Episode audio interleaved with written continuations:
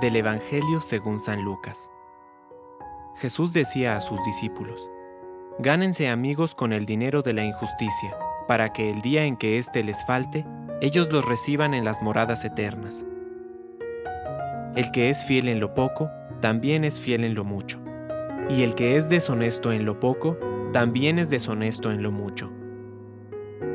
Si ustedes no son fieles en el uso del dinero injusto, ¿quién les confiará el verdadero bien? Y si no son fieles con lo ajeno, ¿quién les confiará lo que les pertenece a ustedes? Ningún servidor puede servir a dos señores, porque aborrecerá a uno y amará al otro, o bien se interesará por el primero y menospreciará al segundo. No se puede servir a Dios y al dinero.